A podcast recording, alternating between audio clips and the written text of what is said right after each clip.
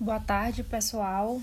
É, eu sou a Cadete Conceição e é um prazer poder estar aqui com vocês hoje, compartilhando um pouco dos conhecimentos que a gente adquiriu é, ao longo da disciplina acerca da, da educação.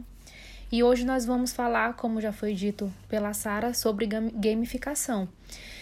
E eu começo falando um pouco sobre a gamificação dentro da nossa rotina acadêmica, como militares. É, por mais que às vezes a gente não perceba, mas está fortemente atrelada ao nosso ensino. De que maneira? Um exemplo mais marcante é a questão do ranking que nós cadetes somos submetidos ao adentrar no curso. É, durante todo o período de curso, nós, é, com base em nossas notas, nós ocupamos colocações em um ranking dentro da nossa turma. Então, a gente vive em um ambiente competitivo. Nosso ensino é estimulado de uma forma que nós competimos uns com os outros.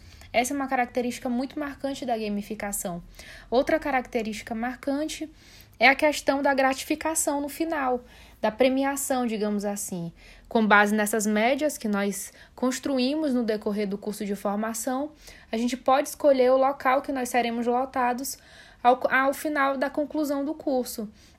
Então, isso é uma bonificação, digamos assim, para o cadete que ficar melhor colocado.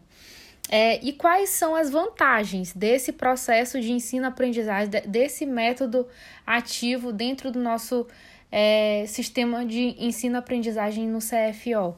As principais vantagens que eu consigo observar é principalmente a questão do estímulo constante ao cadete em empenhar-se a executar seu papel, sua função da melhor forma possível, como eu já falei anteriormente, mesmo com é, a rotina corrida e diferenciada, o ambiente competitivo faz com que a gente sempre se dedique. Além disso, é uma outra característica bem marcante é a aplicação do conhecimento assimilado em sala de aula com criticidade nas situações práticas, na nossa rotina de serviço, porque a gente além de cadete, de aluno, a gente é profissional. Então a gente tem a oportunidade de aplicar na prática aquilo que nos foi ensinado em sala de aula.